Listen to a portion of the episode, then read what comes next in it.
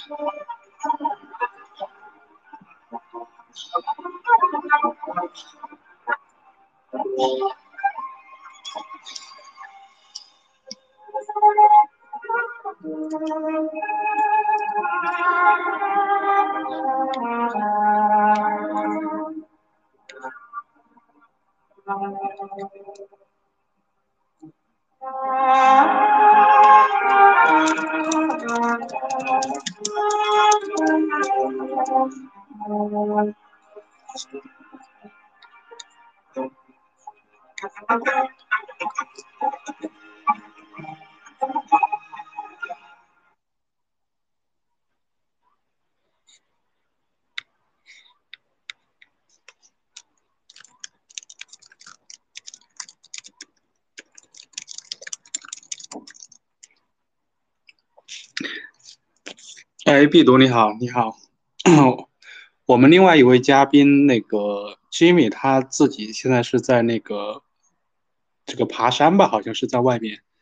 好多那个可能现在行情也不是特别好吧，说很多的 KOL 都处于这种做圈外的事情啊，或者是退出了做自己的事情。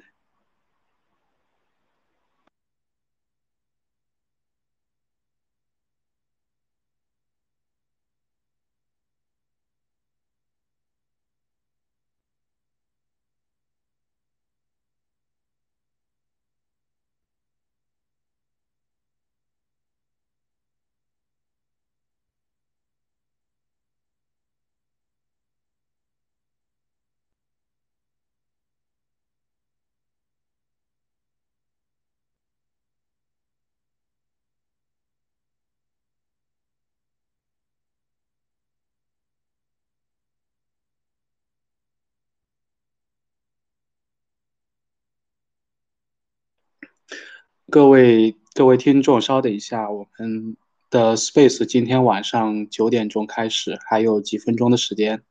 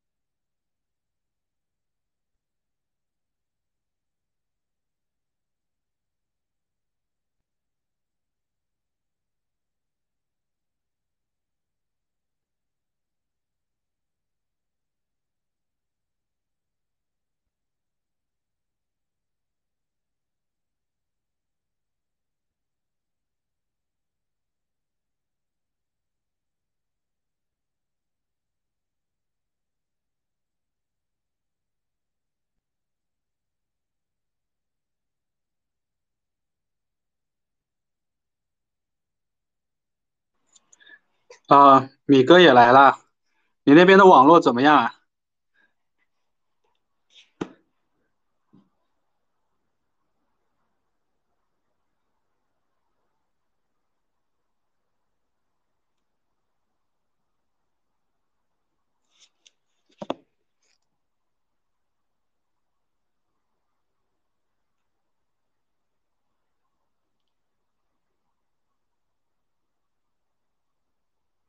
呃，我把我已经我已经那个把两位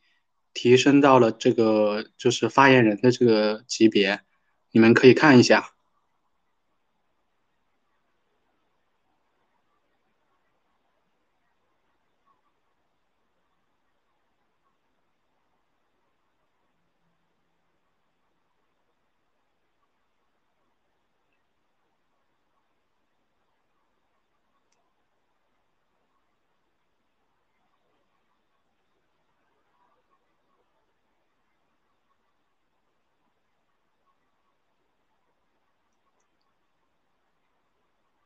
Hello，Hello，晚上好。晚上好，晚上好。我把再把 B，我再也把 B 读也邀请一下当发言人吧。他现在还是处于听众的状态。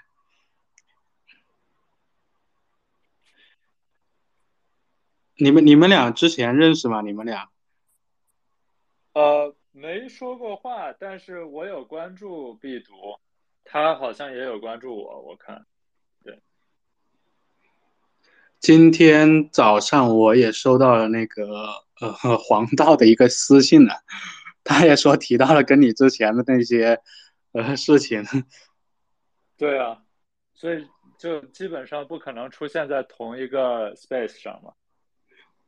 我就告诉他，让他那个等等一下吧，我们下次再邀请做嘉宾，这样的话错开一点比较好。是。他是正好也听说是在那个在外面也是出差吧，还是旅游？好多可能好多行业内的老人，他现在这个市场环境都没有都没有什么动作吧，要么就是做自己的事情去了。对，而且我跟你说，你现在开 Space，嗯，就是现现在今天这个时候开 Space，知道有一个什么问题吗？梁梁希在开 Space，所以这个。流量全都被他吸走了，我们这里不会有几个人听的，但我们还是肯定还是要聊的。是啊，是啊，他今天好几个我们的用户都，好几个我们的用户都这个说了，就是说今天从昨天开始吧，他是梁希跟那个呃推因为火币嘛，然后他自己也开始了利用 Twitter 这个工具做这个 Space 的直播，好像刚才的话八点多小霞。小霞也在做这个 Space 直播吧？他们俩也现在来了，就是基本上发现微博的这个环境可能不太好吧，就然后到了这边，到了 Twitter 这边。对，所以其实，嗯，就是下次做 Space 还是要，还是要更注意这个时间一点。我们我们要错开，因为他们这个一下子全部中文推特全都去他们那儿了，几乎。没想到，其实他真的是也是，虽然说市场挺无聊的，有的时候看一下这些 KOL 怎么表演的，或者是怎么也挺也对对对变娱乐型了，因为实在是行情没有什么好说的。如果真的是市场环境好的话，大家都忙着赚钱，也没有关也没有这种时间啊关注这种，对吧？就这种事情。对，没错，没错。这已经横盘了好，Hello Hello，一个多月的时间了。哎呦，我在我在我群里分享一下，但是我都不知道他们可能不是真粉，他们估计都去听梁溪了。但我还是分享一下，谢谢谢谢。好多人都去听了。我其实还跟大家说一下，上上周的话，我们 Bitcoin 跟梁溪达成了一个合作，但是。还给他付了一点广告费，但是，呃，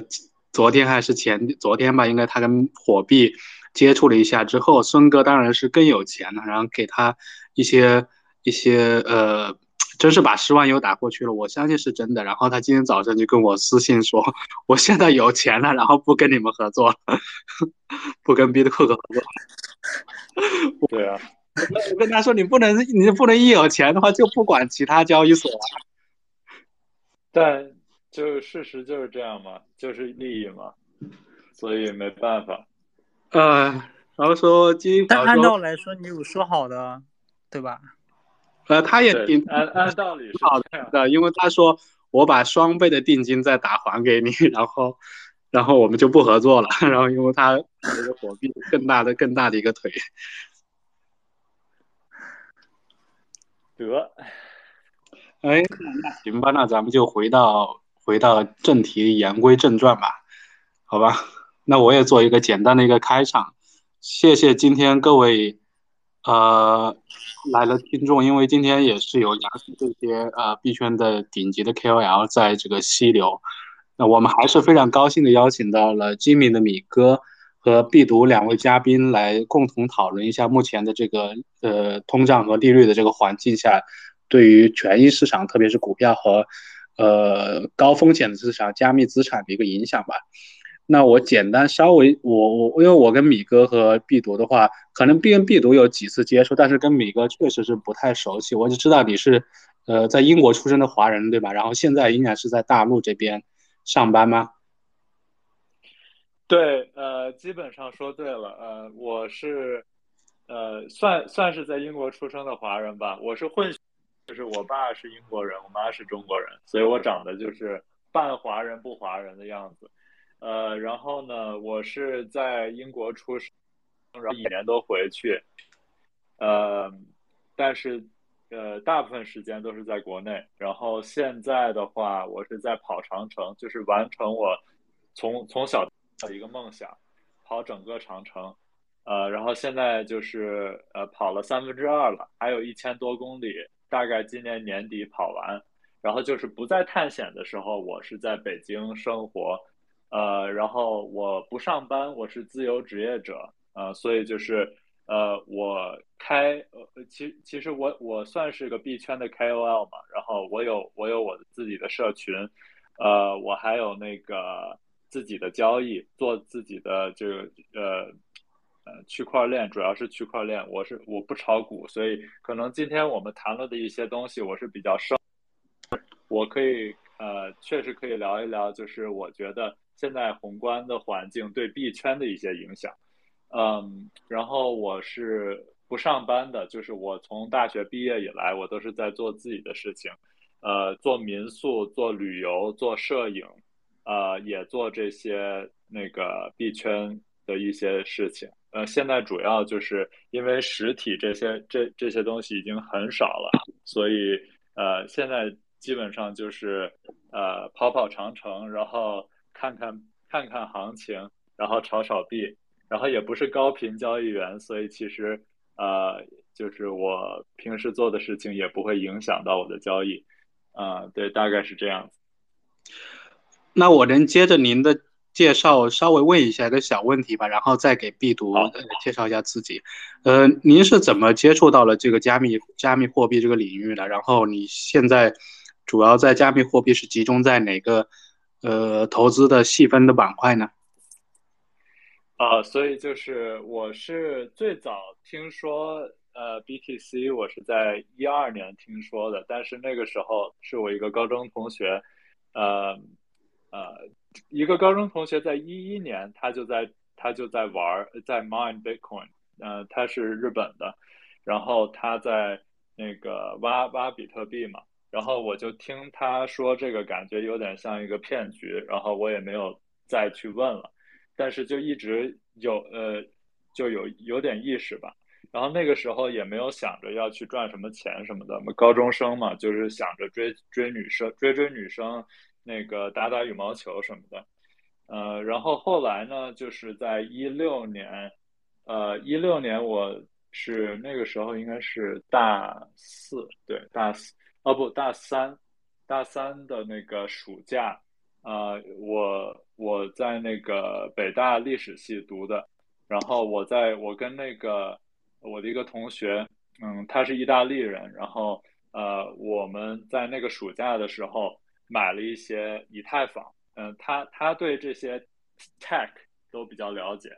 所以呃，他就跟我说，你看这个，你知道比特币吗？然后我就说，嗯，有有听说过。然后现在有一个有一个新东西是以太坊，然后它是一个去中心化的超级计算机。然后我就想，哎，这个还挺酷的。然后我们就去呃，我们就去欧洲的一个交易所，网上的一个交易所去买了一些以太坊。然后那个时候大概是四欧到五欧的价格，呃，就买了几个啊。然后后来的话，呃，就是大量投资，嗯，是在呃，就是嗯。那个一七年的年初了，一七年年初大概是在十到十五美金之间买的以太坊，然后那个时候我就把我当时的女朋友的所有的钱全都买了以太坊，我就跟她说这东西还不错，我们买一点吧，然后一下子就是呃六七万块钱全打进去了，然后后来她就成了我老婆，所以就收获了收获了女呃收获了一位好老婆，然后也。呃，成功呃投资了很低的以太坊，呃，所以就还还不错，嗯，然后呃就是 对双赢，就就就感觉是对，挺挺牛逼的，就是这个大学上的我觉得挺值的，呃，然后呢，呃，一七年基本上就是一个学习过程吧，因为那个时候之前我是接触投资什么的都接触的比较少，因为。我爸妈他们都不是做投资这一块的，他们是呃，就是历史学家、地理学家，然后也写书，所以他们其实就是那种比较传统的，就是存钱买了房，存钱，然后也从来没有买过股票的人。呃，那你是来自一个高级知识分子的家庭了？就你爸妈都是都是大学的教授吗？那种级别的？呃。其实不是在大学，就是他们是独立的，他们没有跟任何大学挂钩。嗯，对，但是就是他，你你你懂吧？就是有的家长他们就是特别呃善于投资，他们可能还买买股票什么的。但有的家长更传统，他们就是存钱，然后就是呃觉得钱放在银行就挺好的了。呃呃，所以就是我来自这么一个背景，但是呢，我其实在一。呃，就是从零几年开始，我一直在玩一个网络游戏，呃，一般外国小孩玩的比较多，叫 RuneScape，叫呃，翻译成中文的话叫江湖，但是在国内玩这个玩的比较少，嗯，然后它那个是除了魔兽世界呃最大的一个免费的 MMORPG，呃，所以我当时玩那个就还挺厉害的，我玩了好几年，从呃初。嗯，六小学六年级开始，一直玩到高中，呃，然后我那个游戏的话，那个游戏其实它特别像，呃，现在很多的这个 GameFi，但是它它当然不是区块链，就是它那游戏里的金币完全是可以在那个在在那个别的网站上去交易的，所以你比如你去里里边打的怪兽赚的金。然后你可以在里边去炒一些物品，而且还有 K 线，就是呃，我我比如会组一个团，然后那个那个团里边有很多有钱的这个玩家，然后我们就呃去买很多某一个装备，呃，因为我们觉得可能下下周会出一个更新，让这个装备变得更贵，然后我们再去卖我们的这个装备。就是割韭菜嘛，在游戏里割韭菜，呃，所以那个就是让我了解，呃，就是这个其实就金融市场或者什么，它的筹码分布，它是怎么割韭菜的的一个方式，在那个游戏里，所以那个游戏就是玩完，对我在高中大概玩玩那个赚了，在游戏里是呃六十，嗯，等一下是多少？six one six billion six billion 是六十亿六十亿那个金币，就是那六十亿的金币，其实在那个游戏里都显示不出来，因为那是一个 JavaScript 的游戏，最多显示二点一四多少的呃这个呃二点一四亿，哎，等一下不是，所以说那个项目应该早点把这个项把这个游戏改。就改一下，改成 GameFi 游戏。玩爆了，基本上。然后，对他们其实应该改，如果改的话，可能还活到现在。虽然那游戏现在还有很多人玩，就是几十万人玩吧，但是比起以前就是上百万人玩，就已经差得很远了。嗯，他们其实应该真的应该改成 GameFi，会觉得不错。所以就是我玩那个游戏玩了一些，然后在高中我们还呃在在我们因为我上的国际学校，然后我们有一个呃商商业管理的一个课。在高中，然后我们在课上炒了呃美股的模拟盘，就是用用用假假钱去炒美股，呃做了两三个月，然后其实就是就是买了 A 买了 AAPL，就是买了苹果股，然后就涨了，就觉得自己是一个炒股天才，虽然是假钱，对，所以那个就是我唯一的炒股经验。后来我没有。就炒过股，而且我唯一一次炒股是用假钱炒的模拟盘。对，好的好的，也就是说你没有你没有炒股的，你没有股票投资的经验，就是直接到了币圈，就是因为你在在大学跟女朋友一起买，在五到五五五五欧元的时候买一套房，对不对？行行行，那我们呃期待待期待待会儿更多呃来自米哥的精彩的。分享，因为我们刚才也听到了他的人生经历是非常丰富而精彩的。那我们也简单的请，呃，也请这个另外一位嘉宾毕读毕读老师来介绍一下自己，呃，好吧，介绍一下自己的经历，或者是跟币圈的一些有关的一些有趣的经历，可以分享一下。呃，行，好嘞，嗯，呃，我其实的话，然后在入圈的话，我当时是对于入圈的时候的话，然后。就加入了这个行业来着，然后差不多在二零一六年，对，呃，在刚开始的话，然后也是跟大家的话，然后去买一些现货啊一些东西，然后到后来又碰到了合约，对，对，呃，在这个个过程中的话，然后有起起伏伏的话，也算是有破产过三四回吧，对，呃，然后。最近的那一次破产的话，然后也就是二零二零年的三幺二，对，对，呃，在币圈的话，这么的话，我差不多也是一个，呃，算是一个比较野生的一个交易员吧。然后在之前是有做一些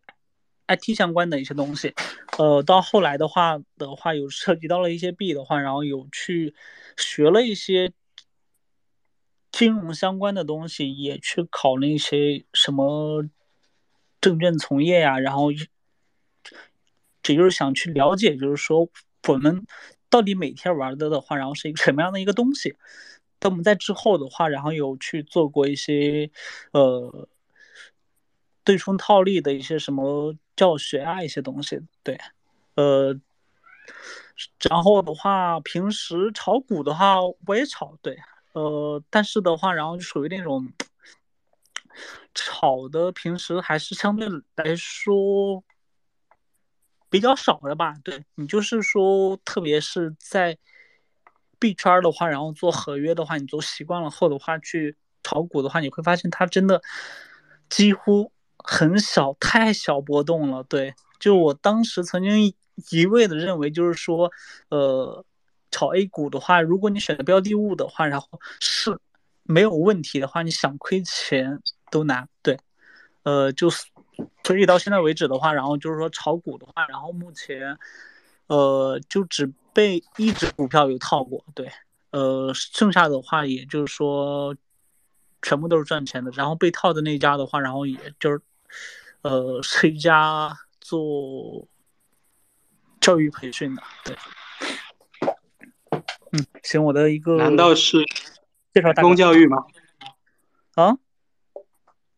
那个做教育培训的公司是股票是全通教育吗？我我当时买的是中公教育，我当时在想，对对对，我当时在想着就是说什么教育培训的话，然后会砍。按道理来说，就是说考公的培训的话，呃，但是的话就是说当时还是。算是有低估了政策的一个威力吧，对。好的，随着我们这个 Space 的进行，我们可以看到，呃，越来越多的听众加入到 Space 过嗯来了。在今天这个被被那个凉溪所爆所那个溪溪流的这个晚上，我们还是非常感谢各位听众能够来捧下场，也欢迎这个听众关注一下我们两位嘉宾必读和呃米哥。那我们就言归正传吧，就是因为大家可以看到，最近九月份开始，美国的通胀数据报起来还是非常非常的高啊，八点二的这个 CPI，然后呃的呃，然后这个看样子现在目前的这个利利率在三到三点二这个区间内，只是不知道还能不能往上，因为目前看美国的国债，包括其他发达发达国家的国债的这个收益率已经。非常高了，我可以看到美国十年期的国债收益率已经高达百分之四了，他们的三十年的那个三十年的房贷的利率将竟然高达百分之六点八九，这个数字我个感觉就是真的是利利率是太高了。那我就想请问两位，呃，你们觉得美联储呃就美国的目前这个通胀还会继续的维持在高位吗？然后？与此同时，美联储目前从我们上上上次一个分享也可以看到，美联储的策略应该还是用高通胀来压制需求，来用高利率来压制需求，然后来降低这个整体社会的总需求，这种方式来打来来来来来打通胀。那你们觉得这个路径会是一个一个正确的路径吗？我们先先先请米哥来来就这个问题发一下言吧，好吧？好的，嗯。首先说一下，就是我不是经济学家，我也没有经济学专专业的背景，所以我只能说出我对这件事情的一些理解和所闻嘛。然后欢迎纠正，因为有可能我说的完全是错的。嗯，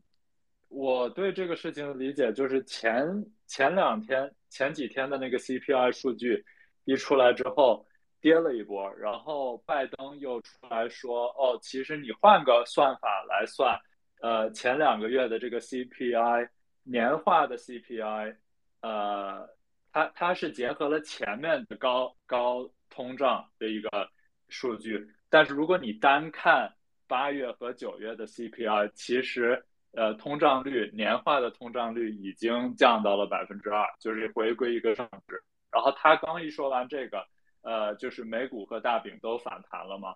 这就是那个反弹的那个原因。所以其实我觉得现在，呃，这个比较有意思的一点就是，有可能这个通胀已经降下来了，但是因为这个算法的问题，它是结合了前几个月高通胀的时候的那个算法的话，那就是显得比较高。虽然就是呃呃前一个月是多少八点四，然后现在八点二，呃，其实也降了，但是降的没有人们想象的那么多。然后其实少降了一点点，反应就很激烈。然后拜登一出来说，他又反弹的很激烈。但是总体来说，我觉得这个，呃，宏观对呃币圈的影响，呃，现在已经呃削弱了很多。因为我们看每次数据一出来，基本上都是短期往上插一根针，可能 BTC 插个五百美金的针，然后再往下马上跌一千美金。然后再回升一个正常值，呃，所以就是呃，现在很明显就是币圈呃内部自己的一些土著，币圈币圈土著的庄，就是币圈土著的巨鲸，呃，他们呃每次一出这个数据，他们都会去接，嗯，他每次一跌，他们就把这个针给接起来了，所以就是他们在吸货，确实在吸货，这个和。呃，比如六月份的时候，呃，六月份的时候就完全不一样，因为六月份是每周末，每周末这些币圈的巨鲸他们会利用周末的时间去砸盘，因为周末它没有这个它的流动性要比周内要差很多，因为周末呃美股休市嘛，呃，所以呃就是他们都是通过在周末的时候去砸币圈，啊，去去。进行一些砸盘，然后做一些套利，但是很明显就是现在有一有一个转变，就是周末反而比较平静，然后周一到周五啊会波动相对大一些，尤其是出什么数据，然后数据一般都是插一根针，然后很快被接上去，所以目前来看有一点脱钩迹象吧。但是呃，其实它就是在等美股相对稳定，我觉得币圈就可以起飞，这是我目前的一个观点。呃，然后呢，呃，怎么说呢？就是我觉得美美联储的这个政策，就是美国各种政策，这至少结合这两年的情况，比如那个。呃，就是疫情刚开始的时候，疫情刚开始的时候，他们做的这个政策就是要呃放水给大家发撒钱的这个政策，很明显就是有点过了，对吧？所以就是他们他们过度过度放水，然后现在又过度收紧，所以现在就是有点像他们钓到一条大鱼，然后你很难去把它扯上来，你扯太多。你的这个鱼竿都快要断了，然后你扯太少，你的船都快要翻了。所以就是现在这个时代，呃，就是波动是很剧烈的。呃，还有就是战争的原因，对吧？那个战争的原因，其实就是呃，是我不能把它当做一个呃一个起因吧，但是它肯定是一个催化剂，就是让让这个放水的时代结束，然后让这个通胀。缩缩紧、加息、缩表的时代开始，嗯，所以我觉得现在的就是世界上发生各种事情，然后美联储它只能是一个呃看到这个事情发生，然后做一个做一些应对的这么一个状态，它是一个被动的、被动的，它不是主动的，所以它是被动的话，它可能做的一些事情会就是做过了，然后做过了之后，他又得把它。用反方向的力给给弄回来，所以其实现在的这个问题就是他们加息缩表，呃，有没有就是缩的太太厉害？就是有没有呃，他们会不会这两个月意识到，呃，其实我们已经加够了，我们现在又得开始放水了？我觉得完全有可能，呃，这个是就是如果这样的话，我觉得美股明年可能会有一个走好的一个迹象。但是我觉得 BTC 并不会跟着美股一直走好，因为其实币圈现在它处于一个币圈自己的一个熊市，而且这个熊市没有把这些傻钱给洗掉。就是根据我的经验，币毒也是从一六年开始呃进来的嘛，所以他也还没有洗掉那七年，还没有洗掉那些呃进场抄底的人或者那种山寨项目啊，各种乱七八糟的项目，你觉得还没有把他们彻底的？彻底的那个对现在的这个就是熊的这个程度，这个呃整个市场的这个热度和感觉就还没有到嗯那个深熊的一个状态。但是呢，现在确实就是这一波跌的，我觉得跌的差不多了。然后现在很多人都已经是一个转空了的状态，所以可能需要再再度把这个市场热度拉起来之后，再彻底让大家绝望。呃，因为现在就是，呃，其实股票也是，美股，我我个人的理解就是，美股不能完全代表经济的一个状态，就是股票它也是一个筹码的一个问题，就是它如果太多人在赚钱，那大概率股票的一个小熊市，一个调整就要来了，因为这个就是市场循环嘛，什么东西都逃不过市场循环，所以。啊，我觉得这个就是高通胀、高利率的一个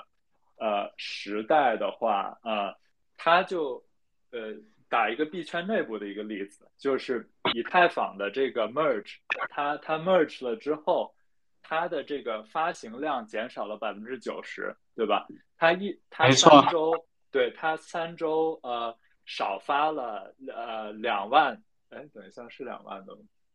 两万两万枚。对吧？两万枚以太，这个数据最好看一下 ultrasound 点 money 那个网站，但是就是会减少百分之九十的这个呃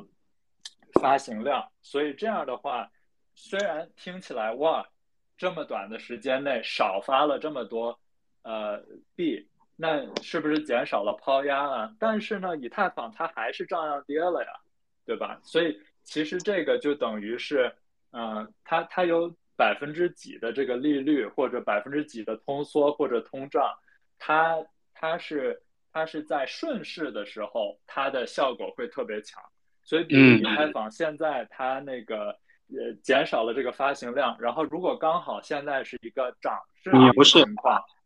呃，就会就会更呃就会更那个呃明显，也也不一定是牛市。就比如在那个呃呃假假如现在就是整个美股也在有一定的反弹，但以太坊可能会反弹 特别多，我是这么说。但是呢，整个美股都是一个软趴趴的一个状态。那其实以太坊它多发点少发点，它也不会造成拉盘，呃，是这个意思。所以就就美股的这个问题的话，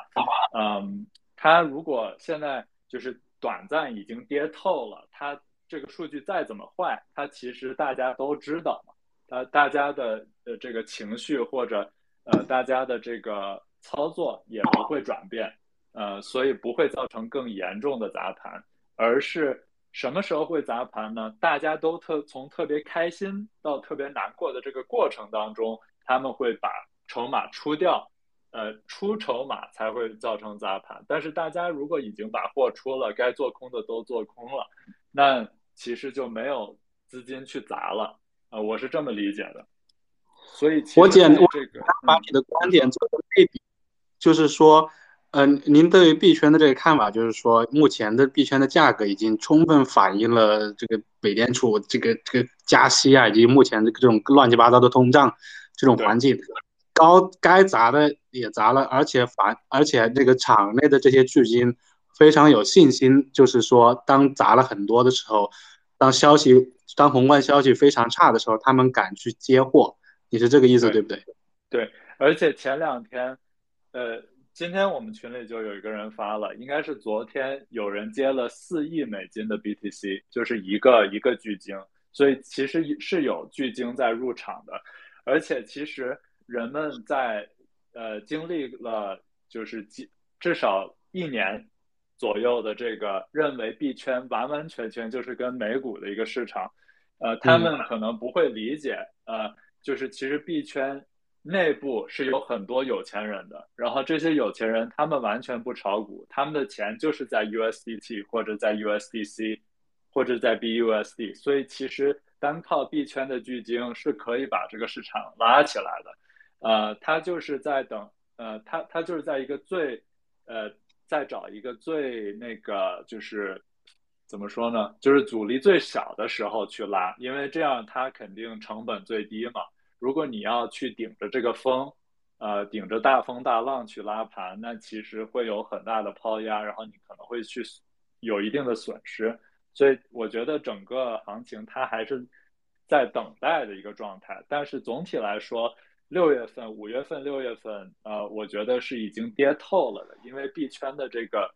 所谓币圈的经济危机已经发生了。一个是一个大项目，一个前五的一个大项目彻底消失。然后还有就是，呃，币圈内部就是土著的只炒币的一个基金，最大的基金已经完蛋。然后有跟他呃有 B to B 关系的这些别的基金也全部完蛋。然后很多就是还能被拯救的，呃，被低价收购，还有被别的基金或者一些机构去并购。所以这个其实是一个呃，就是经济危机发生了，然后。呃呃，一个一个抄底的一个迹象。嗯，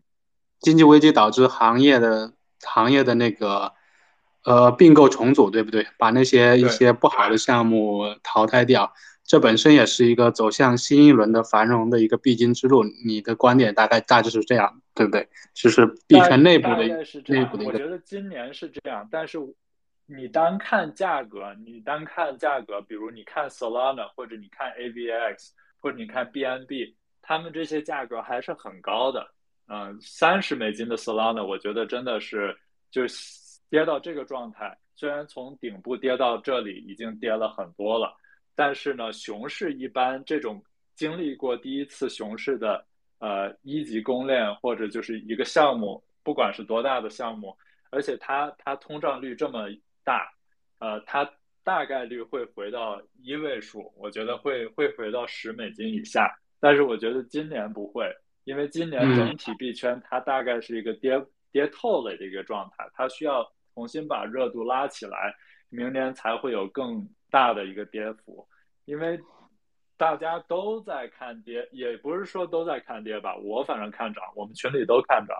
呃，然后我我经常 跟别人开 space 的时候，我发现身边都是多头，但其实就是假如有一个呃外来的一个。呃，一一个 KOL 组织一个 space，随便请请请几个人，经常我是唯一的多头，然后他们都在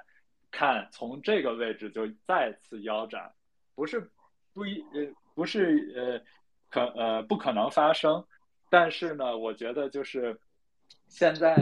给我的感觉是看空的人其实很多，比比我想象的要多很多，所以这个位置我觉得大概率还是会有一个。要要把这个人人们的这个散户的情绪重组的一个行情，嗯，对，好的好的，谢谢你的精彩的见解和点评。确实，我们目前今年目前目前来看，好像好像是这个币圈稳住了，因为因为跌了很多了。最近包括前段时间的那个股票的。这上周股票仍然在下跌，但是币圈我明显看到已经好像是稳住了，一些小的币甚至有一定的表现。那我们待会儿会接着这个话题，然后来进行呃进一步的讨论。刚才在这个米哥的发言的过程当中，我们也看到了有一些听众在举手请求发言，我请大家稍微耐心等待一下，然后待会儿会很快就会进入这个。呃，自由的提问时间或者交流时间，那我们就继续就刚才那个话题，也请必读老师首先点评一下美联储这个货币政策，以及你对这个高通胀是否呃见底了，或者是呃，或者是我我自己就想问你一个问题，你觉得美联储百分之二的通胀的这个目标有实现的可能吗？然后对币圈的未来未来会有什么样的一个影响？呃，Hello，呃，首先呢，然后就是说，它美联储的一个通胀问题的话，我是我从一个个人比较主观的一个角度的话，我觉得它是能实现的。对，呃，完事儿，刚才米哥的话，然后说他是这个多头嘛，那么的话，我其实就是那种市场上的话，然后大家所看到的一些，呃。空头吧，对，呃，那就是说你对币圈目前的后市仍然是比较看空的，对吗？对，然后我看空的原因的话，然后就是涨真的有好多，然后就是说我是感觉就是说，呃，像币圈这样的形态的话，然后目前跟美股的话，然后还是一个相对的一个高关联性的一个东西。就从短期来讲的话，然后就是说，你想走出来一个独立的行情的话，那么还是一个比较难的那个问题。对，呃，从宏观的那个角度的话，我其实更担心的就是说，呃，你看，就像在现在这个位置的话，有横盘了有这么久了，然后包括一些战争啊，一些外在的因素的话，我更担心的就是说，呃。相比别的东西脱钩的话，我更担心的就是说中美之间的一个脱钩。对，呃，就是说假设的话，那么如果情况的话去再去恶化的话，那么中美之间的话的一个脱钩的话，然后对于所有行业来说的话，也都是一个很巨型的一个打击来着。对，呃，就是说，没错，没错，对。就目前所能看到的，然后也是所希望看到的哈。你像呃中美俄三家的话，就是说，呃，其实一个最好的一个状态的话，也就是说，就是说看往后的发展的话，有没有可能就是说这三家的话，然后有两家的话，然后把另一家给分掉的话，那么这样的话，然后整个去重新去。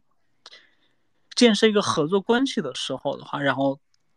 才是一个好的一个比较，就是说，呃的一个入场的一个信号吧。对，呃，像现在的话，一些合作的一些破裂的话，然后一直都在有。对，呃，抄底的话，我是感觉是还是相对来说比较慌的。对。行，也也感谢你提供另外一个视角。确实，我目前可以看到，目前，呃，经济金融的走势啊，包括币圈这种高风险资产的走势，确实非常受，呃，目前国际秩序的一个影响。可以可以说是随着俄罗斯发动了对乌克兰的特别军事行动以来，我们感觉到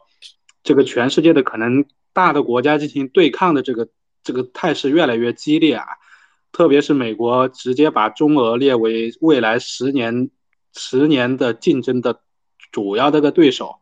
认为未来十年将是遏制中俄的一个关键走关键的这个时期。从呃川普时代就开始，美国就开始试图重组供应链，并且在拜登时期不断强化他呃特朗特朗普时代的各种政策。从目前前段时间的那个半导体的这个脱钩就可以就可以看得到，那。加密加密货币虽然加密资产虽然说是一个全球性的东西，但是我们也明显可以看到，亚洲、中国跟美国那边的资本其实是可能感觉就是在各各玩各的，还是怎么着？我反正我也不知道这个形容是形容是是不是是不是呃准确啊？呃，我理解你的顾虑啊。那那那吉米，那问题就回到米哥这边，就是说。呃，您呃，您刚才在呃上一个问题中提到，你觉得目前的币圈仍然离底部也是有一段距离，只不过短期的话可能是企稳了。那你觉得未来会有什么样的情景导致我们导致会发生你刚才说的那个最近重组了币圈的情绪之后，再进行一个再次的一个下跌呢？是有可能吗？那如果有再次的下跌，那大概会比特币和以太坊会跌到什么位置？你觉得？才是一个相对安全的绝对底部呢。呃，这个其实就是我我对我对市场的一个理解，就是它其实，在那些转折点，呃，都是在一个比较极端的位置，就是不不管是人们的情绪还是筹码的分布，都是比较极端的。然后在中间那种在暴跌或者暴涨的时候，那个是在筹码的重组。的一个状态，呃，人们情绪的一个变化的一个状态，呃，所以就是等于是现，呃，在在几个月前，在三月份、四月份的时候，大部分人，哎，等一下，是三月份、四月份，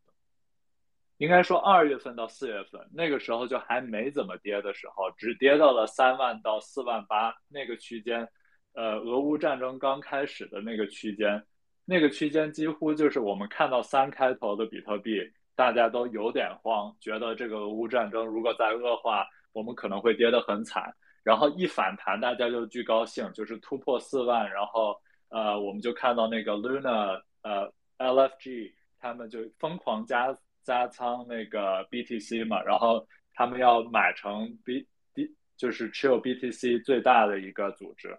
呃最多的组织，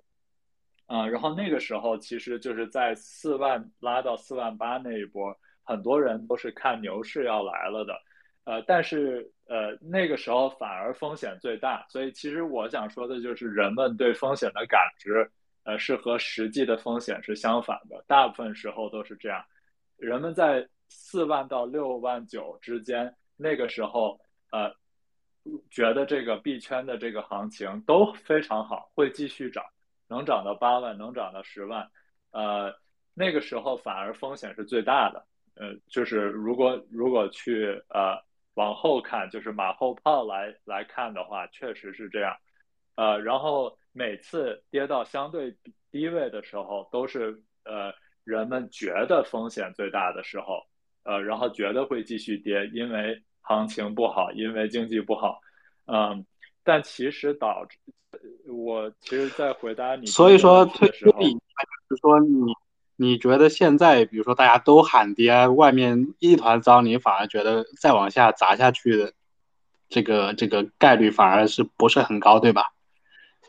我觉得不是很高，因为是这样，就是我我的意思不是所有人都做了空，所以这里需要反弹来抱他们，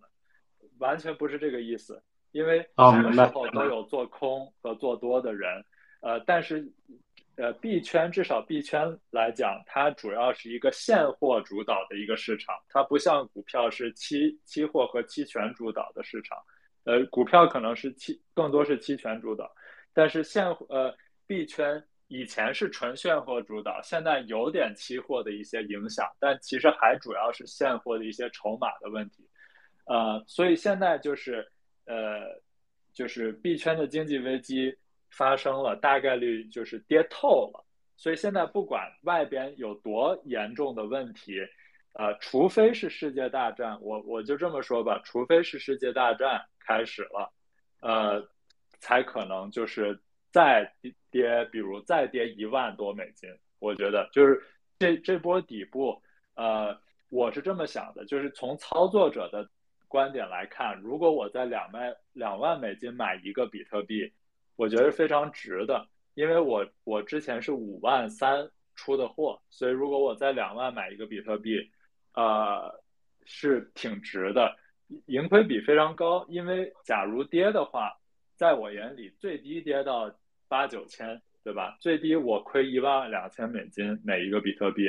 但是涨上去的话，如果再涨回四五万的话，我可以赚三万美金。所以这个盈亏比是很高的，就是即便不是底，它也接近底。嗯，当然我也不想要被套两年，然后那个时间成本非常大，我不想这样。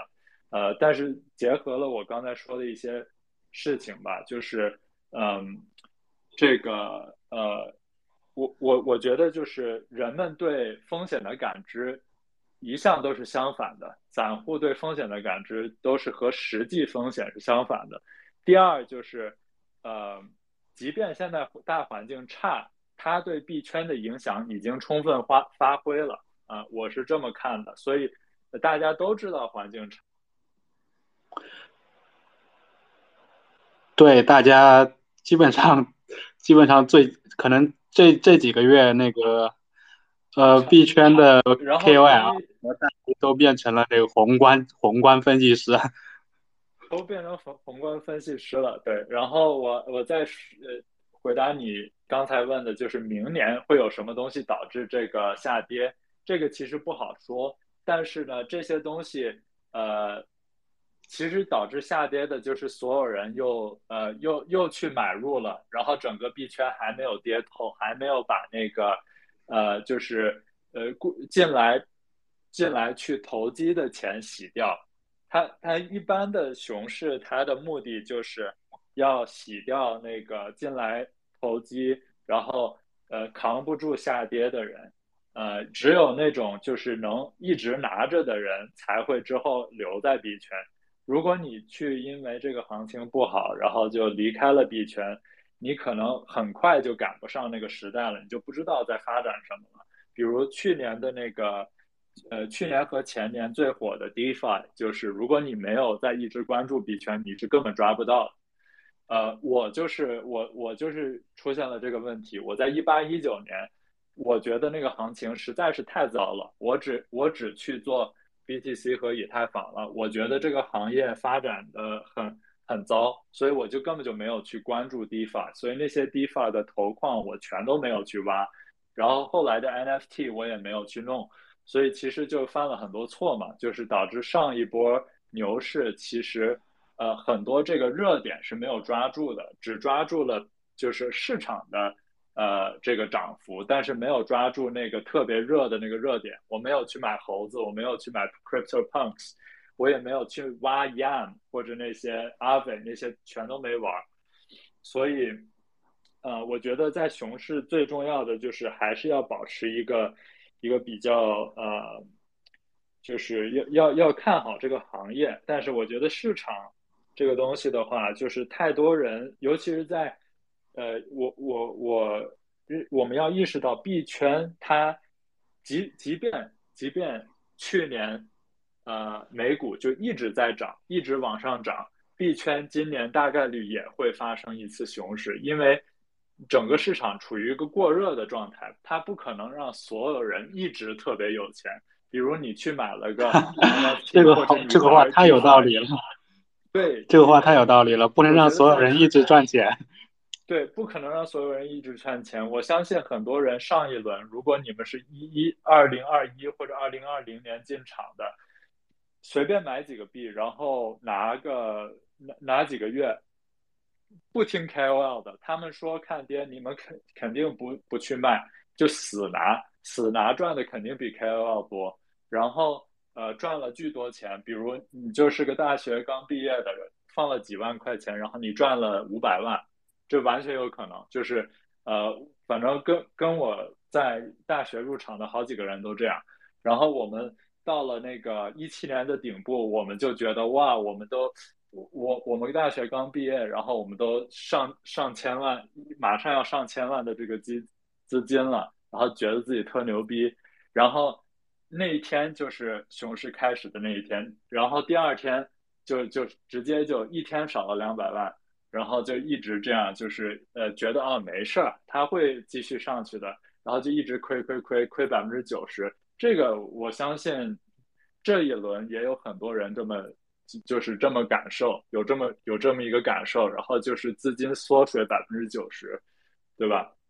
所以这这个就是市场循环的一个根本，就是它不会让所有人。一直特别有钱，如果你没有去操作，你的钱大概率会被收回去。当然，被收到一定程度的时候，就没有没有机会再收了。其实，大部分人的钱已经被收走了。现在我们可以看到，其实合约是特别吃香的，因为呃呃，合约交易所现在的这个流量肯定也起来了。当然，我不知道就是 Big Coke 怎么样，但是现在其实有很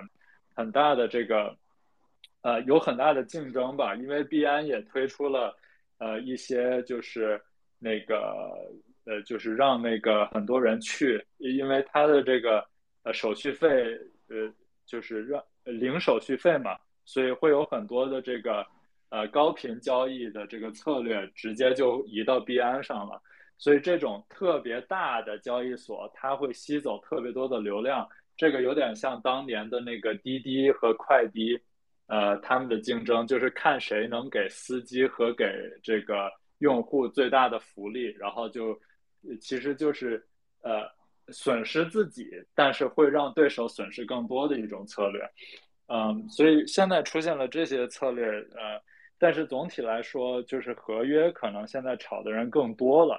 呃，这个呃这个问题的话，我就接着 follow 一下你这个呃这个一点，你说待会儿。必读老师也说一下，那我们，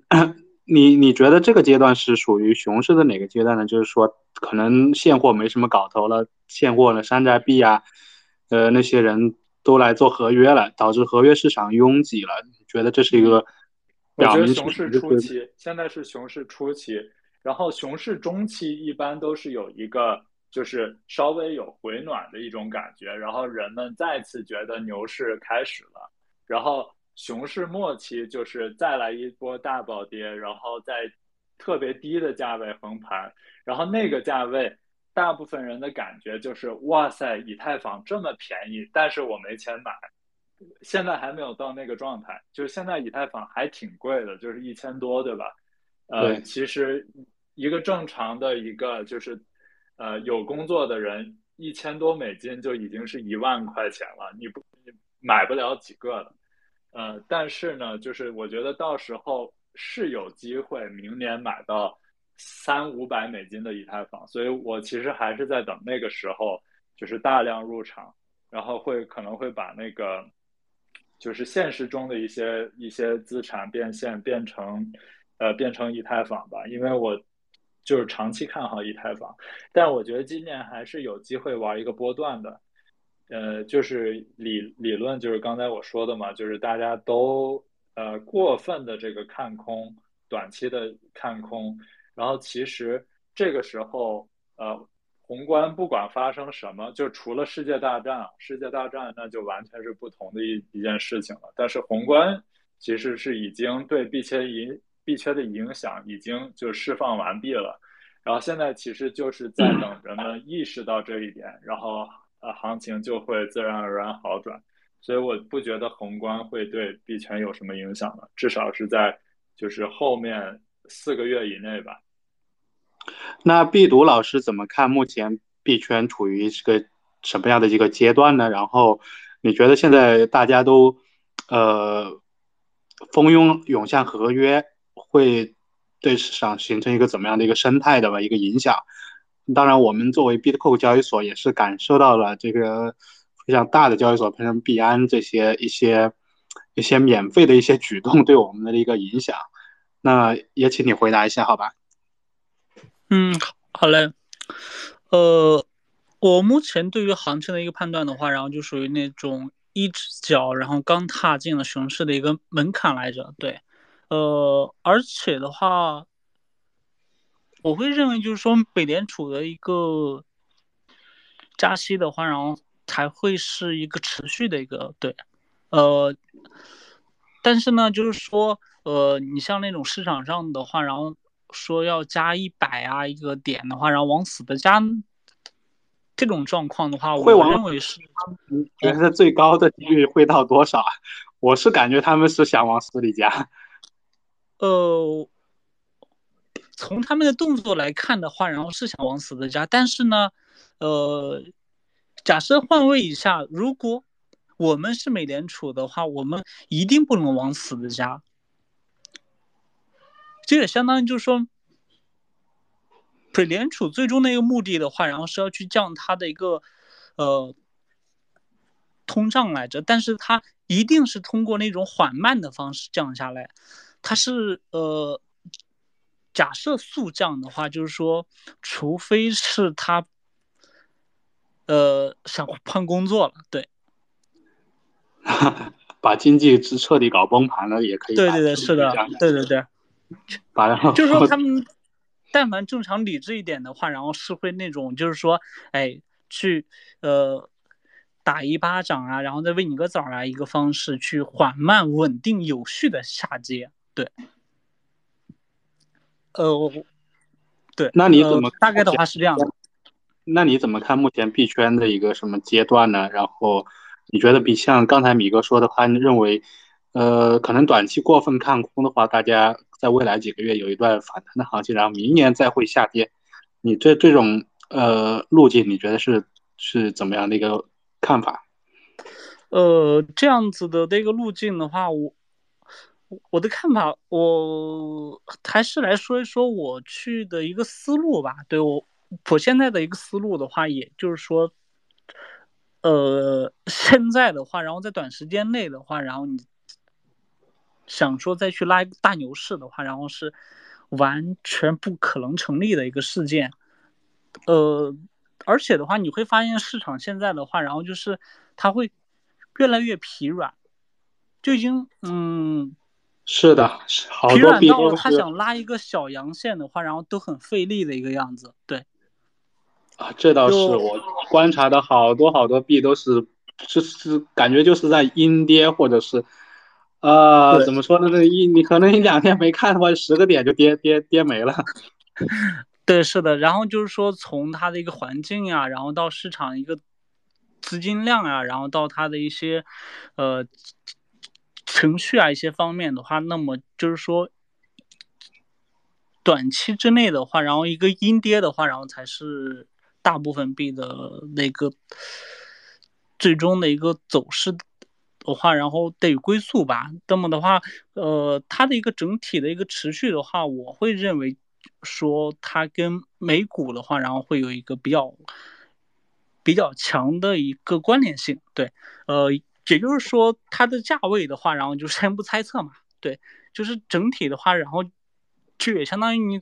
你什么时候去看到。美股的话有掉头迹象的时候的话，然后你再来入手币的话，就前后的话，然后是差不了太多这样子。对，好的好的，谢谢两位嘉宾的精彩的发言和分享。那我们看时间也过了一段时间了，那呃我们就进入这个听众的自由提问的环节，好吗？那如果如果现在在那个听的听众的话有问题的话，或者是想跟任何一位嘉宾交流，麻烦你呃举一下麦，好吧？举一下麦，应该是点击 A P P，呃，Twitter 的 A P P 上那个右下角的那个麦的这个按钮，然后你举手的话，我把我把你批准成为这个发言人就可以。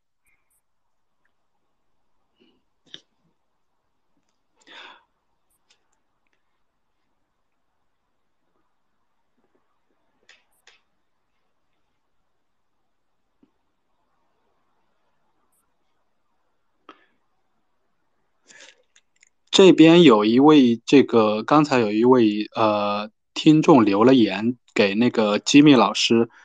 说，呃，你之前是看空 BTC 的，现在是看多，可能是关于一个时间时间框架的一个问题吧。我，呃，这这个问题就是说说完了吗？就是。问我是不是用时间框架来看，看空或者看多是吗？呃，他的意思可能就是说你的这个观点到底是看空的还是看多的，他想确定一下。哦，我我的观点，我的观点就是明年价格会比今年低，但是我觉得近四个月内会有涨，就会涨，但是不会到新高。也就是说，我觉得就是在呃，嗯，四五个月内吧。其实这个时间框架不好说，但我觉得就是近期，呃，就是在现在跌到新低之前，我们会看到三万、四万的 BTC，而不是马上看到一万的 BTC。我是这么感觉。然后明年我们看到四万的 BTC 以后。很有可能要跌到八千或者九千，会有一个二次的下跌，我觉得是这样子。所以我既看多也看空，但是我现在目前这个价位我肯定是不看空的。这个价位我已经买了百分之七十的现货，而且我已经已经基本上是加满了的，我不会去满仓，呃，不会是把所有的 U 都打进去，呃，但是我已经加了百分之七十的这个现货，主要是持仓以太坊，还有一些。就是我认为这两个月容易出现热度的一些币，呃，我我加仓了一些，呃，然后我大概的这个时间框架就是我可能在十一月份、十二月份去出货，然后呃再去做一个空，然后做一个低倍的空，一直拿到明年下半年或者明年年底。好的，另外一位呃听众也给我两位留言了，就是想，呃，他是他是用文字留言，就是说想请教一下你们两位嘉宾对索拉索拉纳的一个看法。病毒，你要你要你要说吗？你对索拉纳了解吗？呃，我索拉纳的话，然后，呃，我的话，然后就是说。普伦透露的是，然后就是说，它在跌下去了之后的话，我会选择的一个抄底。对我所去抄底的原因的话，然后也是因为，呃，它的才是看好它背后的那个资本的一个力量。对，嗯，哦，我对，好，那我也说一下我对 Solana 的理解。那个，我觉得 Solana 这种币，它。呃，牛市中涨得特别，呃，涨特别厉害，因呃，主要一个原因是它发行价很低，然后人们在初期的时候对它的关注度并不是特别高，呃，然后我大概是在一点六美金买的，呃，均价一点六美金买的这个 Solana，其实在一美金、两美金之间就是买了很多批，嗯，然后那个时候其实我我看就是呃，不管是国外的 crypto Twitter 还是国内的微博啊，还是国内的这个推特，呃，华语推特都是对它的关注度都是很低的，而对它关注度高起来的时候，是它涨破四十以后，呃，才才有特别特别多人去关注它，然后去使用它，所以它的这个路径跟这个 Aptos 或者跟 ICP。走的就完全不一样，就是这两天刚上线的这个 APT，APT 的关注度现在已经特别高了，然后它就直接上上呃很多大交易所。但是 Solana 那个时候，它应该是也跟它上线时间节点有关，就是它是在呃熊市的一个末期呃上线，熊市中期这个 ICO 的币发出来，然后熊市末期上线，然后有一个比较，它就是经历的这个，它等于是在春春天埋下了种子，然后它在夏天长得特别大，然后秋天能丰收。但是现在这种 Aptos 这样的币。他就他他等于是在，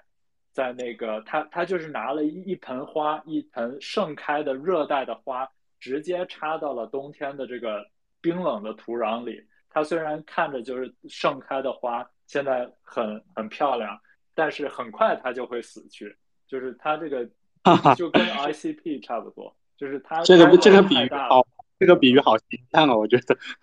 好让我。Solana Solana 是埋了个种子，埋在了一个很对的时候，然后它长了很多。但是有的一些项目，它就一出来就是一盆一个盆栽，然后你把它埋在一个冬天的土壤里，那它肯定长不好。呃，就是至少这个循环，从市场循环的角度来看，它不是在一个很好的时间发出来。呃，但是。它这个不影响它的这个背后开发和技术，他们这个资本肯定是够的。嗯，然后关于 Solana 本身的话，呃，因为它是个它是个这样的一个是个 POS 的一个公链，然后它的这个 POS 的方式，呃，就是它有一些这个节点嘛，然后节点基本上都是就是早期投资 Solana 的一些大机构在运行。然后它的这些节点的这个收益，呃，来源就是呃由这个呃它 Solana 的这个呃嗯这个呃软件，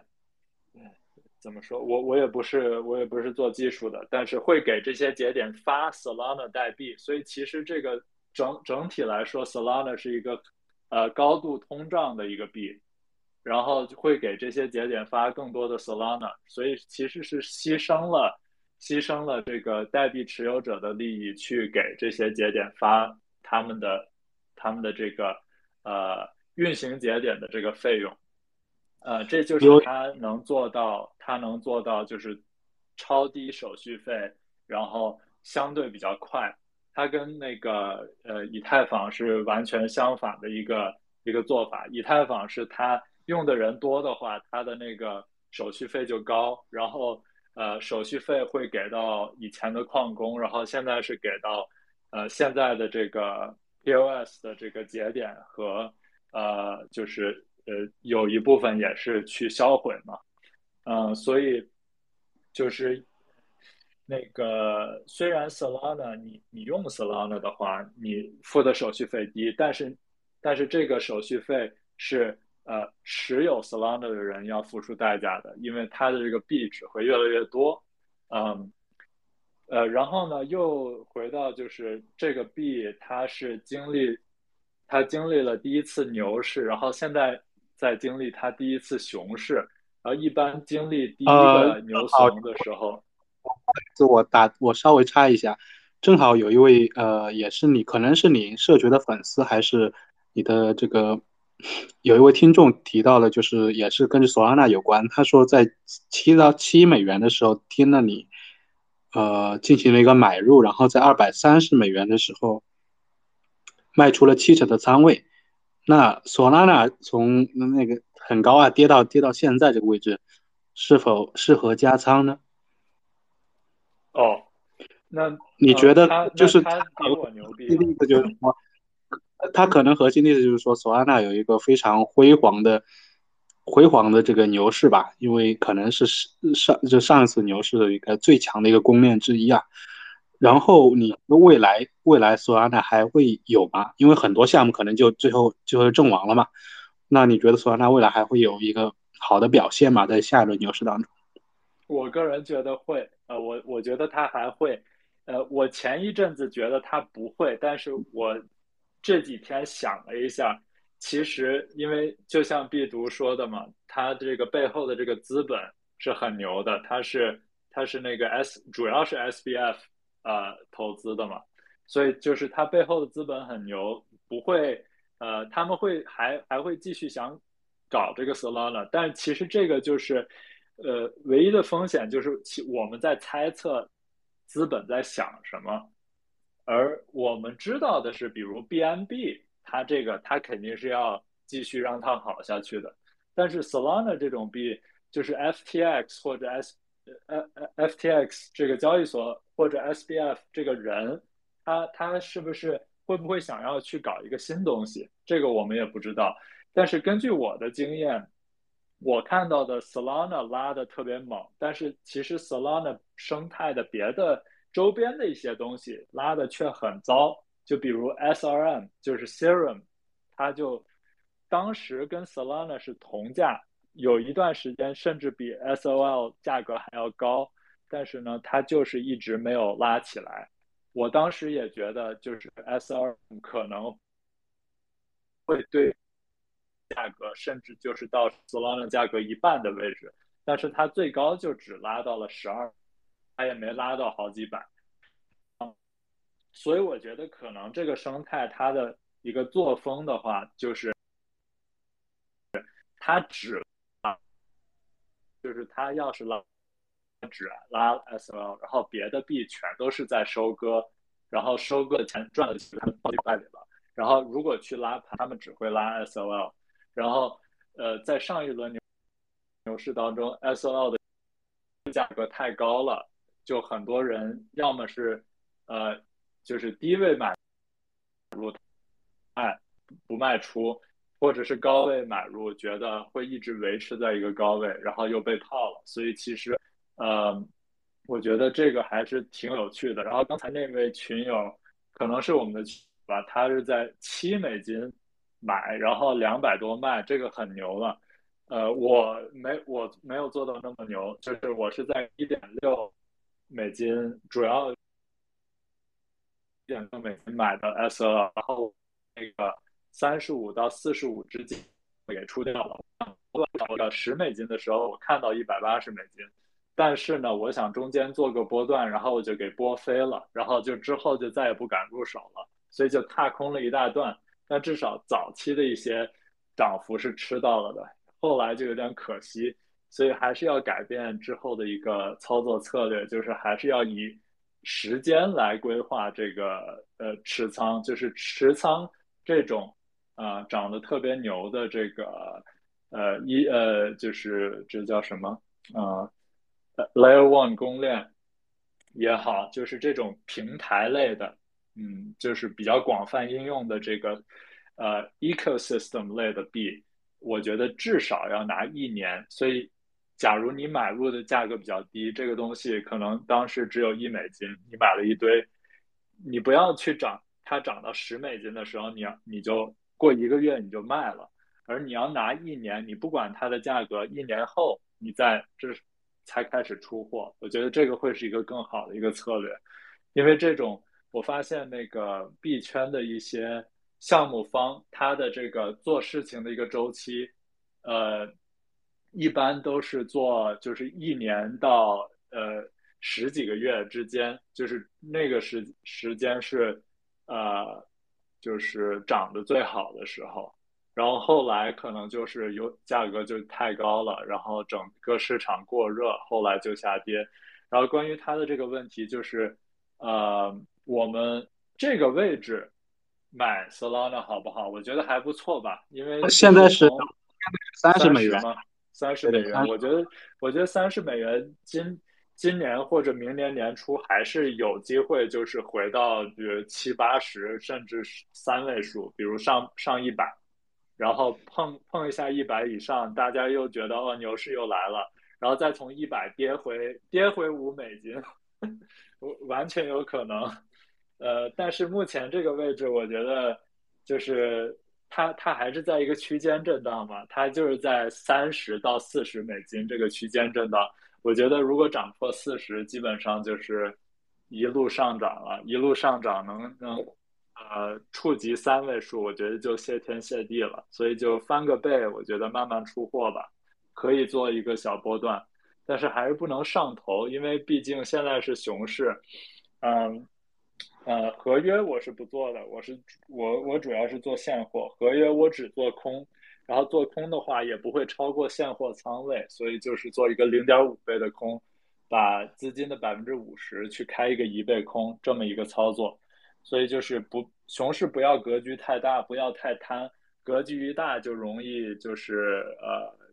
损失的过过于严重，因为。呃，人们亏了钱就容易着急，一着急就容易做一些呃加大风险的事情。然后你要加大你的风险的话，自然而然你就被会变得很被动，然后变得被动，你就会做出一些不好的一些呃举措吧。嗯，然后这是一个恶性循环，所以劝大家还是那个呃在熊市的时候格局不要太大，然后。假如真的是亏了很多的话，不要想着熊市，呃，能回什么本，大概率是回不了本的，你只能少亏一些，或者就是稍微回一点吧。但是主要赚钱的时候还是牛市，熊市不用太太想着赚太多钱。果然是做现货长线玩家的一个点评啊，非常的到位。看样子确实现货赚钱，你你的索安娜从一一点几到三十多。其实也是这个倍数也是很可观的，对，其实我抓那些就还不错了，嗯，但是我这次的一个失误就是中间贪了，我想要去做个波段，然后让我的 soul 的这个持有量增加，比如百分之五十，但是呢，我就是为了贪那么一点，呃，就是想套个利或者想想做个波段，我就踏空了后面一大段，呃，所以其实呃，比起比起我一七年什么都不懂的时候，一七年我反而赚的倍数更高，因为那时候我什么都不懂，所以我只会死拿，所以当时我我很低位死拿以太坊拿到了很高，然后又换仓到小乙，不知道你们记不记得，就是 ANS 小呃呃 Anxious，然后后来变成了 Neo，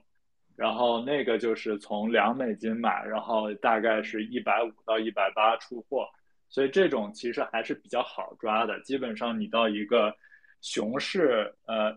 或者牛市初期的时候找到这种以后会有一个生态的一个币，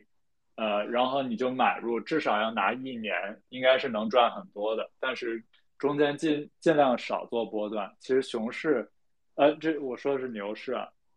然后熊市反而这些跌的是最猛的，所以还是要小心，嗯。对，熊市就是不能格局太大。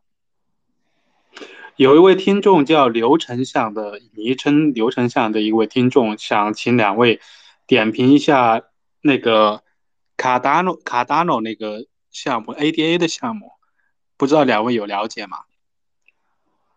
呃，我对 ADA 是真的是不太了解。我我炒 ADA 的时候都是在一七年，它完全没有一个。连链都没有的时候才炒过它，后来我几乎就没有碰过它，然后我也对它的这个呃了解不不多，但是我个人觉得就是 ADA 这样的币，它那个嗯，它背后的这个散户实在是太多了，呃，可能国内的华语圈的 crypto Twitter 呃呃炒 ADA 的相对少一些，但是如果你去看英文圈的 ADA 的。它有点类似那个瑞波，就是 X XRP，它一直以来它的涨幅都很一般，然后但是呢，它背后的这个呃玩家特别特别多，它一七年涨幅特别牛，但是后来就不不太行了，因为进去的呃呃散户韭菜实在是太多了，然后持有人太多了，它就是根本拉不起来。所以我觉得 ADA 更像一个 C 叉类的一个项目，不像，呃，它我觉得是没有实际的这个，就是你们你们知道有任何任何的 DApp 或者 NFT 或者什么在 ADA 上运行的，我不知道任何有任何项目是在它上面真的在它上面做的，就有点像孙哥的。那个波场，孙哥的波场，我也在上面用过任何的应用，除了 USDT，我发 USDT 天天都用孙哥的链，呃，但是别的一些应用完全不在他那个链上做，呃，基本上都是在以太，基本上都是在 Solana 上。所以其实我觉得，对一个公链或者一个项目怎么判断，就是你首先你去投资它，你你得是用过它的。如果你没有用过 ADA，我觉得就是还是就劝退吧。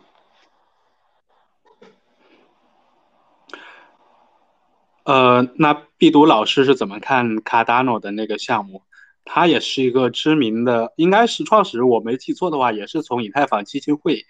呃出来的吧？对，是的。嗯，对，是的。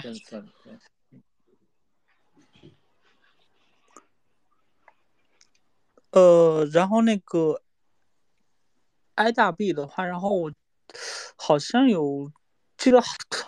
好早的这个币，对，呃，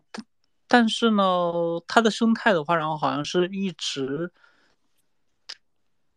全都没有做起来。对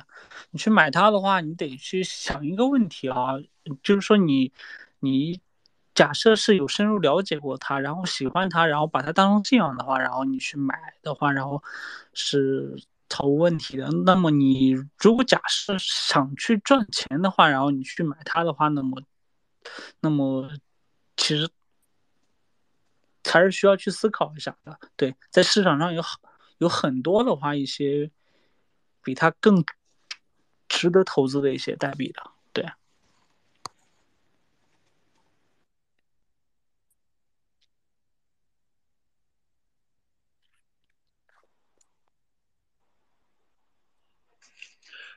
那呃，是米哥，你是在发言吗？我因为我看到你那边有一个呃音量的这个上下，但是没有听到你的声音。哦，我没有，我没有说话，我只是没有进麦而已。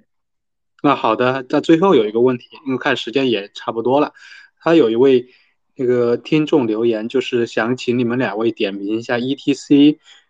呃，就是 Ethereum Classic 这个项目在未来的一个潜力吧。因为毕竟大家也知道，这个墨者之后，其实以太坊就转成了 POS 嘛。那矿工可能有一部分矿工确实是迁移到了 ETC 上面去。那就两位对 ETC 的看法是什么？好，那我先说吧。那个，我我其实对 ETC 它具体有什么用，真的是不是太了解。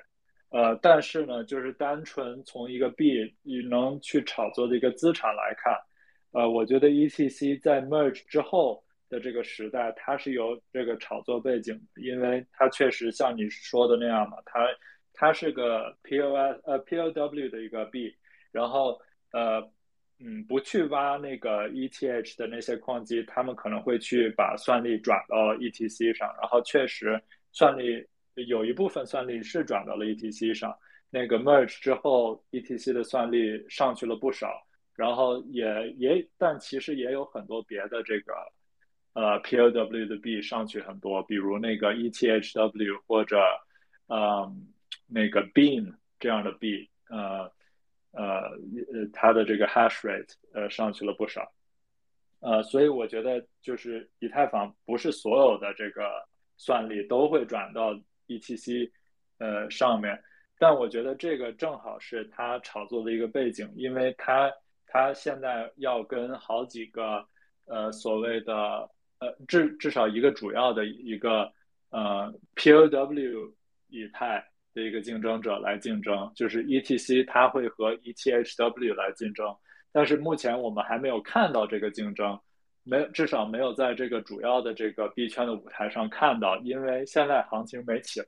所以大家对这个东西还不是太关注。但是呢，在那个 Merge 之前。呃，ETC 官方发推，呃，就是喷这个以太坊，呃，呃，就是 ETHW，就说基本上就是说他们是个骗局嘛，嗯，所以我觉得就是他们这个价格拉起来了之后，比如 ETHW 的价格拉起来了之后，它会呃让那个一呃呃就会呃 ETC 的最大的持有者应该是灰度。呃，大家可能都已经有点忘了，那个灰度是上一轮牛市的一个主要的一个推动者，大家都一直在关注那个灰度的那个呃 GBTC 嘛，呃，他们也持有百分之十五的以太以太经典的总量，这个是非常非常高的，所以他们是以太的，就是以太经典的一个呃最大的庄，呃，然后他们呃呃，其实所以就是背后资本是很大的，呃，然后它作为一个币的话，它会呃就是在行情好的一个情况下。呃，它大概率会跟这个别的一些 POW 币进行一个竞争，会有一个 POW 的内卷的一个行情。呃，所以我我就是根根据这个对对于这个来讲，我觉得它是有拉盘的潜力的。但是说实在，我真的不知道以太经典是在做什么的，或者它项目上能做什么。呃，我也不是搞技术的，可能在座的可以纠正我。嗯。呃，所以我还是比较看好以太经典，就是后几个月，呃，当一些呃就是好行情呃上来，然后呃对这个呃整个 POW 板块呃托起来的时候，大概率会有一个竞争的一个行情，呃，然后价格的话，我觉得现在的价格算是比较低的了，嗯，它之前有一波炒作，就是在以太二点零那。那一波炒作炒到了四十多美金，然后现在回落到二十多美金，然后这个波动率其实跟跟那个跟它的正常的行情是非常相符的。然后从一个呃它的这个呃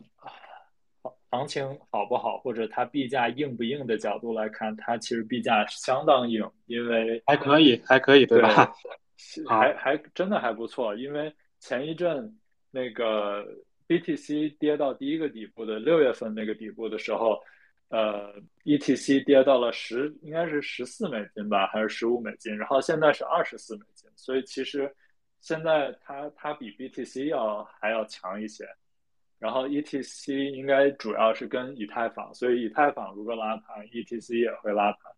呃，就是一个以太坊二点零叙事带动的一个行情，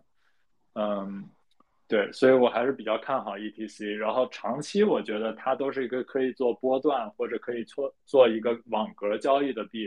但是我不会去长期专门投资它，因为它的涨幅肯定长期远远不如 BTC 或者以太坊。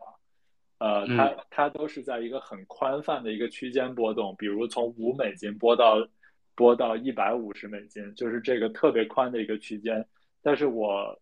不觉得它以后能突破两三百的价格，啊，它可能一直就是在一个一位数到三位数之间波动。哈，一位数，好好。那 B 读怎么看这个 EPC 呢？呃，ETC 的话，然后是那个以太坊的一个分叉币来着嘛？对，在那个二零一六年的时候，就当时那个以太坊的话，然后是 ETC 来着，对。呃，当时好像是被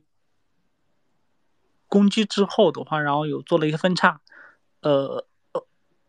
呃，完事分叉出来代币的话，然后也就是现在的一个 ETH。那么，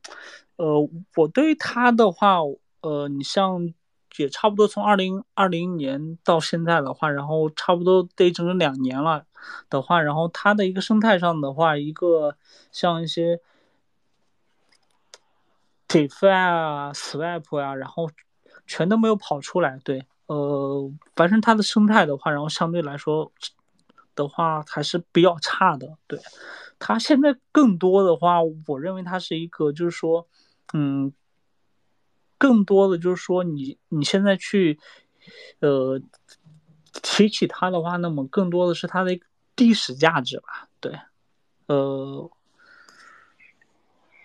对嗯，好的，一大家反就反正可能说是那一波老的这个主流币当中，ETC 目前还算是活的比较好的。那 BCH、BSV 啊这些 EVS 这些都跌的真是一塌糊涂。那 ETC 的话，毕竟是属于以太坊最最可能说最最正宗的一个起源吧。特别是现在随着那个转 POS 之后，以太坊就彻底转 POS 了。然后，呃，POW 的这个算力可能 E ETC 牵引了不少，未来的牛市有可能有一定的这个想象力吧。但是大家都觉得它应该不会有特别特别大的一个一个一个一个涨幅。对，就是呃，它的话，然后是涨不了太高的原因的话，也相当于它的一个生态的话，然后就是说一直从头到尾的话，从来没有干起来过。对，你像你要去把你的市值往上去，呃，做的一个比较大的一个推动的时候的话，那么你的一些生态应用的话，就是说你你得做到一个。最起码的一个表面繁荣，对，嗯，要不然你价格上去了之后的话，你再去，呃，讲故事的时候的话，你真的你就是从来没有拿得出手的东西去讲，对，是一个比较尴尬的一个事情。是啊，已经市场给 ETC 已经好多年的时间了，它确实没有没有多大的一个进展啊。POW 链好像是也是类似一个空气链吧，曾经是一个一个 POW 的一个机制。然后呃，要不今天就到这吧，我看已经有一个一个半小时的时间了。我真的是特别特别感谢 Jimmy 和必读两位嘉宾，在这个呃晚上跟大家一起分享他们的这个经历和见解，也感谢各位听众的积极参与和互动，呃。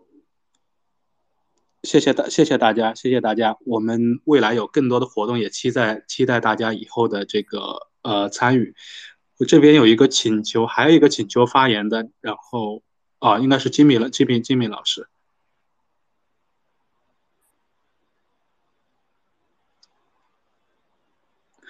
啊，他嗯，你现在的网络不好吧？就是在那个野外对吧，金米？对我，我这边我这边这个信号不真的不太好，所以就刚才又断开了。啊，没关系，没关系，我刚才也已经跟大家呃说了这个结束语。哦。那今天就到这吧，谢谢大家，谢谢两位嘉宾的，嗯，感谢大家，非常感谢。好，行，谢谢，谢谢李阳，好，谢谢丽都，嗯，以以后再继续聊。嗯。行，好嘞，谢谢。嗯，好的，拜拜。好，谢谢大家收听。大家早点休息。嗯，你们也是早点休息。